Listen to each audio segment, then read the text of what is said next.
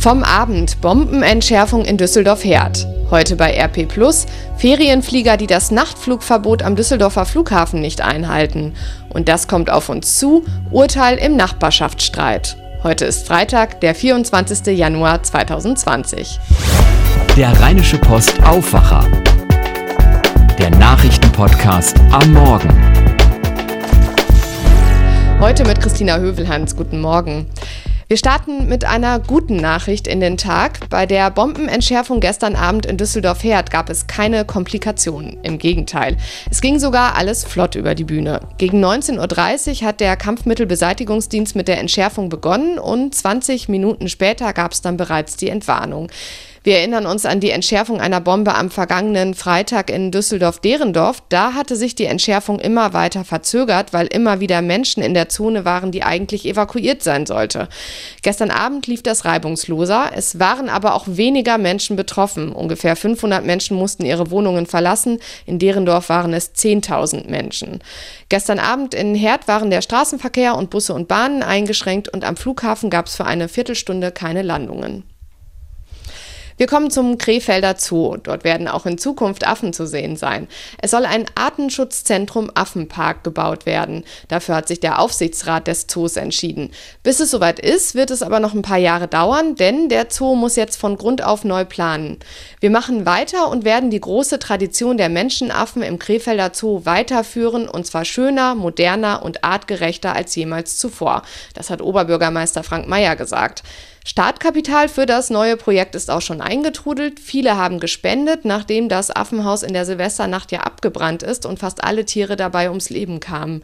Wie viel gespendet wurde, erfahren wir heute Nachmittag. Ab 16 Uhr gibt es eine Solidaritätsveranstaltung unter dem Motto Unser Zoo, unsere Verantwortung vor dem Rathaus in Krefeld.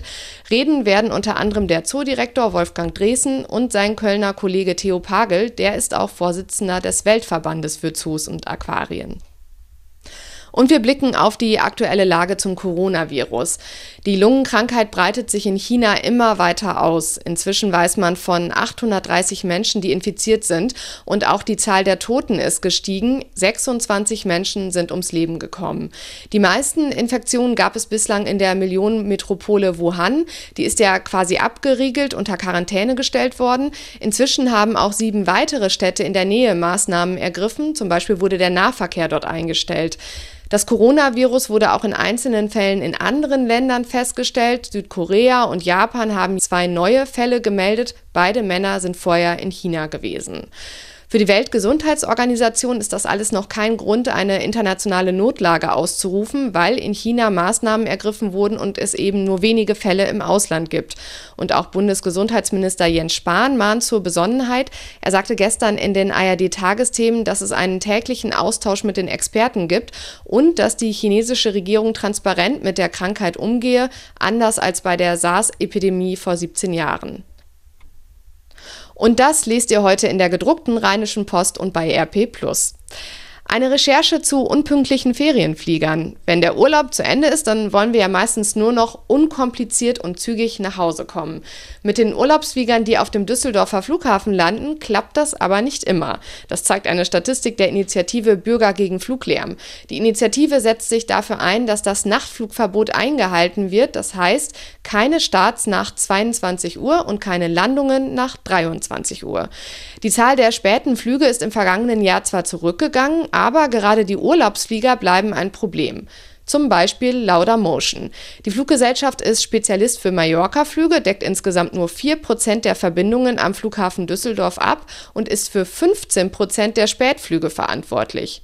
Oder Condor hat einen Anteil von 3% an allen Flügen und von 18% an den Spätflügen. Am heftigsten sieht es aber bei TuiFly aus, 3% aller Flüge und 28% aller Spätflüge. Fast immer geht es bei den Spätflügen um Landungen. Wie die Fluggesellschaften ihre Verspätungen erklären, lest ihr auf unserer Titelseite und bei RP+. Und außerdem heute dabei Seepferdchen, also das Schwimmabzeichen. Seit Anfang des Jahres gelten neue Regeln für das Seepferdchen. Kinder können sich zum Beispiel aussuchen, ob sie in Bauchlage schwimmen oder auf dem Rücken. Gerd Lohmann ist Schwimmlehrer, er gibt Kurse in Mönchengladbach und Meerbusch und er hält nichts davon. Das sei, als würde man in der Fahrschule mit einem Automatikauto lernen und zu Hause mit Gangschaltung fahren. Viel problematischer findet Lohmann aber, dass es immer weniger Möglichkeiten gibt, Schwimmen überhaupt zu lernen, weil Bäder geschlossen werden zum Beispiel. Auch die Deutsche Lebensrettungsgesellschaft schlägt da Alarm. Aus dem NRW-Schulministerium heißt es, ein volles Schuljahr Schwimmunterricht in der Grundschule ist Pflicht. Selbst wer das Seepferdchen hat, ist aber noch kein sicherer Schwimmer, das sagt Schwimmlehrer Lohmann. Die DLRG hat reagiert. Es gibt keine Unterscheidung mehr zwischen dem deutschen Jugendschwimmabzeichen und dem deutschen Schwimmabzeichen. Kinder und Jugendliche müssen jetzt bei der Prüfung genauso viel leisten wie Erwachsene. Und was gibt es Neues in Düsseldorf? Das weiß Charlotte Großer aus den Antenne Düsseldorf Nachrichten. Guten Morgen. Guten Morgen, Christina. Wir sprechen heute über die Komödie an der Steinstraße. Die muss umziehen, denn genau dort, wo sie jetzt noch steht, soll in Zukunft ein Hotel entstehen. Dann wurde jetzt eine Studie veröffentlicht, nach der Düsseldorf eine der nachhaltigsten Großstädte ist. Und heute werden die Termine für die Fischmärkte beschlossen und für den Bücherbummel abgenickt. In den nächsten drei Jahren soll in der Düsseldorfer Innenstadt ein großer neuer Hotelkomplex entstehen. Und zwar genau dort, wo im Moment die Komödie zu Hause ist. Die Verantwortlichen des Boulevardtheaters sind mit dem Investor im Gespräch. Sie suchen im Moment auch nach möglichen anderen Spielorten für die Bauzeit, sagte die Geschäftsführerin der Komödie, Katrin Schindler. Wir werden jetzt auch natürlich auch noch mal breiter die äh, Gespräche mit der Politik führen, dass wir dann eine gute Lösung für die Komödie, entweder eine Interimslösung oder eine wie auch immer geartete, das muss jetzt im Moment müssen alle Optionen ausgelotet werden. Aber der Standort wird sicherlich der Kultur erhalten bleiben. In der Komödie wird seit dieser Woche ein neues Stück aufgeführt. Das finanziell angeschlagene Haus ist zurzeit gut besucht. Vergangenes Jahr kamen über 60.000 Zuschauer. Düsseldorf ist besonders nachhaltig. Zu diesem Schluss kommen Experten der Ausbildungsplattform WBS-Gruppe in einer aktuellen Studie. Verglichen wurden die 25 größten Städte in Deutschland. Untersucht wurden unter anderem die Kategorien Verkehr und nachhaltige Geschäfte. Düsseldorf landet hinter Stuttgart auf Platz 2. Schlechter als Düsseldorf hat München abgeschnitten. Mehr dazu von Antenne Düsseldorf Reporter Dennis Grollmann. Verglichen wurden beispielsweise die Preise für Monatskarten für Busse und Bahnen, auch der Anteil an zugelassenen Elektro- und Hybridautos am Gesamtverkehr und die Anzahl an Ladesäulen für Elektroautos wurden in die Waagschale geworfen. Am besten schneidet Düsseldorf bundesweit beim Anteil an nachhaltigen Geschäften ab. Hierzu zählen zum Beispiel Bioläden oder Anbieter von verpackungsfreien Lebensmitteln. Auf dem letzten Platz der Tabelle landet Mönchengladbach. Dort gibt es die zweitwenigsten Bioläden und Elektro- bzw. Hybrid Hybridautos. In gut zwei Monaten können wir uns wieder auf den ersten Fischmarkt am Tonhallenufer freuen. Im Rathaus geht es heute um die acht Termine in diesem Jahr. Der erste wird Anfang April stattfinden, der letzte im November. In dieser Zeit können wir dann wieder an rund 100 Ständen vorbeischlendern. Zu essen gibt es beispielsweise Langosch, Flammlachs und Hotdogs. Parallel wird auch der Termin für den ersten Bücherbummel auf der Kö in diesem Jahr abgenickt. Er soll am Pfingstwochenende stattfinden, also vom 28. Mai bis zum 1. Juni. Dort können alle Bücherfans dann wieder nach alten Schätzen stöbern oder sich die neuesten Romane kaufen. Das war's soweit von mir. Alle Nachrichten gibt es auch auf antennedüsseldorf.de zum Nachlesen und immer um halb bei uns im Radio. Dankeschön, Charlotte Großer. Und das wird heute wichtig. Der Plan für den Kohleausstieg steht. Spätestens 2038 wird in Deutschland keine Braunkohle mehr abgebaut und kein Kohlekraftwerk mehr am Netz sein. Und der Hambacher Forst, der bleibt auch. Damit könnte jetzt Ruhe im Karton sein, aber nichts da. Denn dass trotzdem noch das Steinkohlekraftwerk Datteln 4 ans Netz gehen soll, das bringt viele auf die Palme. Und deshalb wird heute Mittag in Datteln demonstriert. Unter anderem hat Fridays for Future zu der Demo aufgerufen. Im Raum Aachen gibt es Streit unter Nachbarn. Es geht um Garagen, die nicht vorne an der Straße sind, sondern im hinteren Teil der Grundstücke.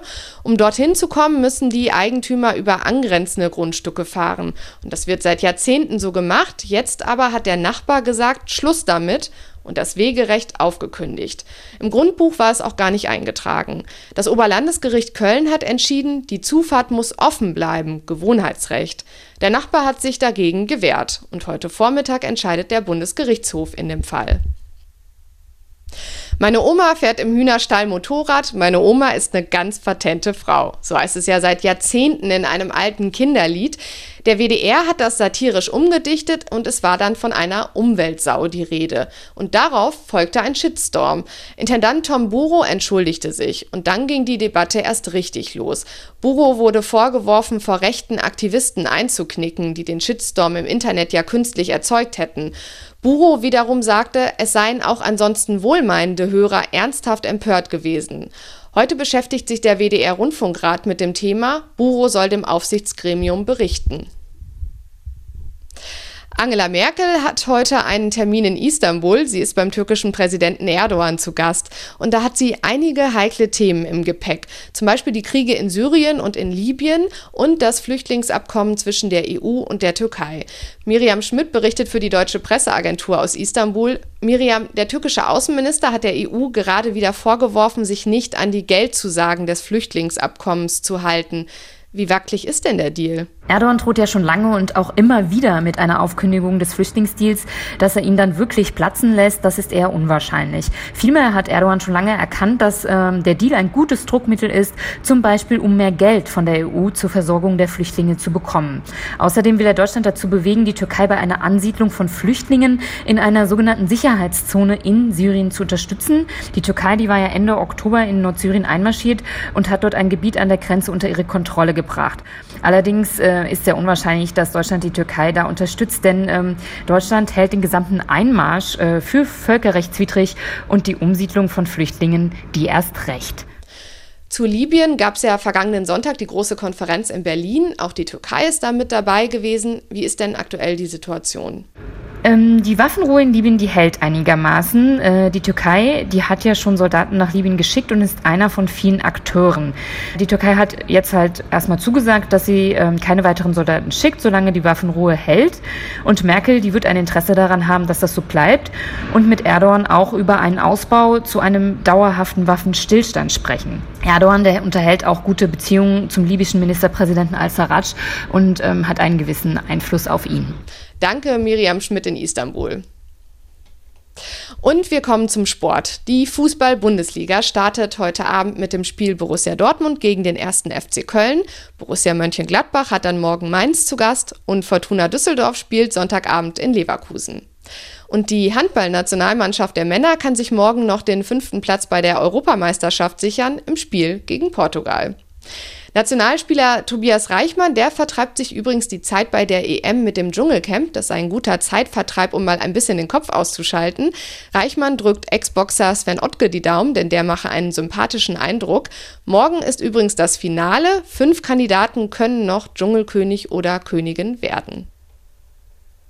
Badewanne oder Bombe? Das ist am Wochenende die Frage in Köln. Bauarbeiter sind an einer Klinik auf Metall unter der Erde gestoßen. Am Sonntag werden Fachleute am Fundort graben und schauen, ob dort eine Bombe liegt, denn noch ist nicht klar, ob es nicht vielleicht auch eine Badewanne ist. Das sagte ein Sprecher des Ordnungsamtes.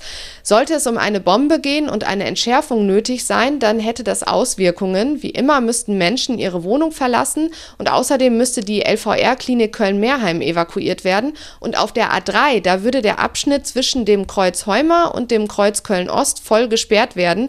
Losgehen würde es um etwa 11 Uhr, aber wie gesagt, nur dann, wenn eine Bombe auch gefunden wird. Und so wird das Wetter in NRW. Heute ist es meistens bedeckt, heute früh gibt es auch oft Nebel, das meldet der Deutsche Wetterdienst. Die Temperaturen liegen bei 0 bis 4 Grad.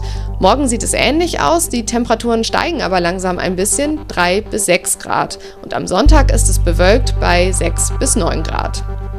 Das war der Rheinische Post Aufwacher vom 24. Januar 2020. Ich bin Christina Hövelhans und ich wünsche euch einen guten Tag und ein feines Wochenende. Bis bald. Mehr bei uns im Netz www.rp-online.de